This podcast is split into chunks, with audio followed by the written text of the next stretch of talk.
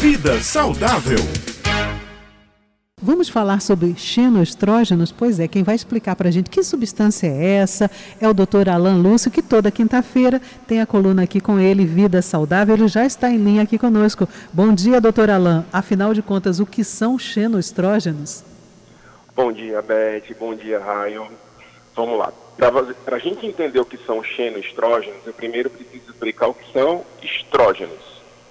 Estrógenos são hormônios tipicamente do corpo da mulher, um hormônio eminentemente feminino que participa de diversas ações na, na saúde reprodutiva da mulher.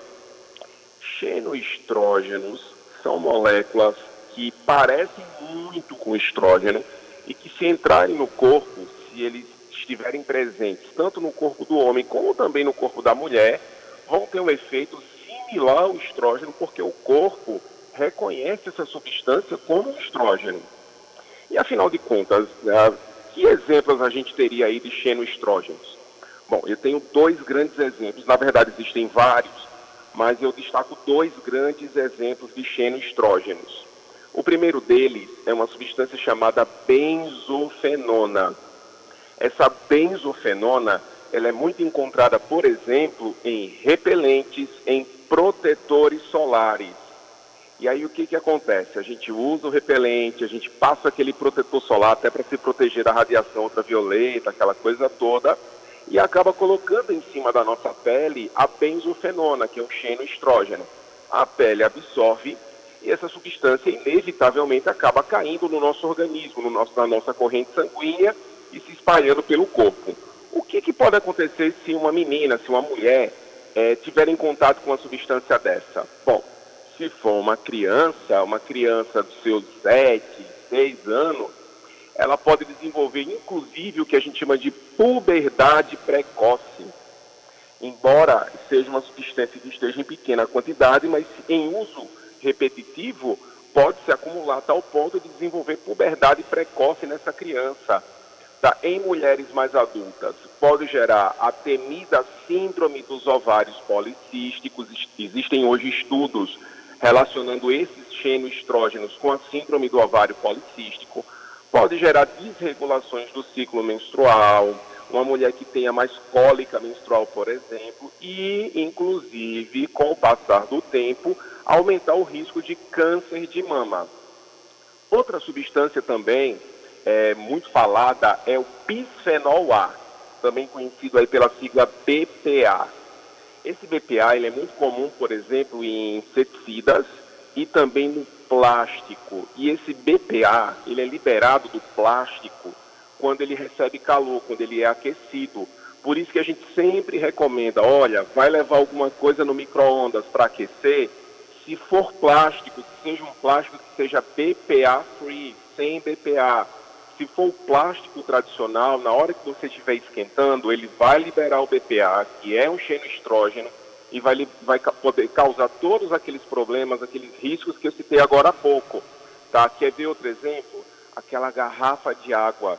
Você pega aquela garrafa de água, deixa às vezes dentro do carro, e o carro fica lá no estacionamento, o sol batendo, e ó, liberando o BPA dentro da água que você vai beber você bebe aquela água cheia de BPA que o plástico liberou com calor, é um xenoestrógeno, risco de câncer de mama, é, é, problemas nos ciclos menstruais e por aí vai. Agora, tem uma pergunta interessante. E no homem, isso tem algum problema? Tem sim, tem sim.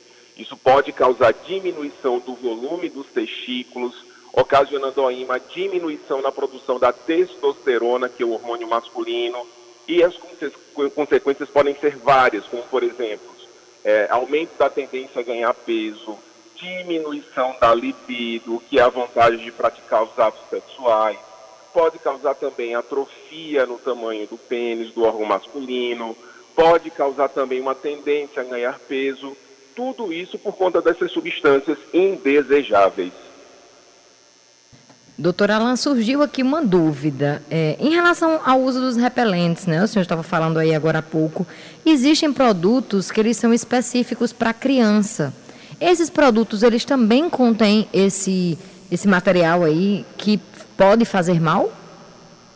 Pode, alguns sim. Então é sempre importante, quando a gente for numa farmácia, quando a gente for num local comprar esses repelentes, a gente dá uma olhadinha lá no rótulo, ver se tem essa substância. Vou, vou repetir o nome para ficar bem gravado. Benzofenona. É importante que a gente sempre olhe no rótulo do, do protetor solar, do repelente, se essa substância se faz presente. Se se fizer, é super importante que a gente procure outro de outra marca para não expor as nossas crianças a esse risco.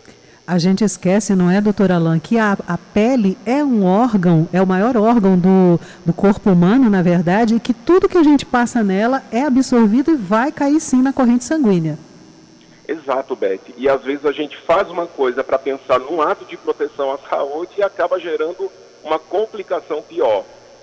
Pois é, nós somos uma, uma grande engrenagem, né? Para funcionar tem que estar tá é. tudo ali em, em, perfeito movimento e a gente toma esses cuidados, já está aqui anotado. E uma outra coisa que a gente também faz um alerta aqui, doutor Alan, aqui no Jornal Estadual, é a importância da leitura dos rótulos, para que a gente saiba o que está consumindo, ingerindo, passando na nossa pele. A gente às vezes acaba se acomodando né, com aquela marca determinada ou com aquele tipo de produto e a gente está perdendo o hábito de fazer essa leitura dos rótulos, né? Exato. Eu mesmo, tudo que eu vou comprar, eu sempre faço questão de ler o rótulo. Talvez alguém que passe por lá me julgue, ah, esse cara parece doido. Não, aí é que eu tenho juízo. Demora bastante no supermercado também, né? Aí, às vezes... é. Muito obrigada, doutora Alain, mais uma vez aqui pelas informações trazidas ao Jornal Estadual e até a próxima quinta-feira. Até, grande abraço.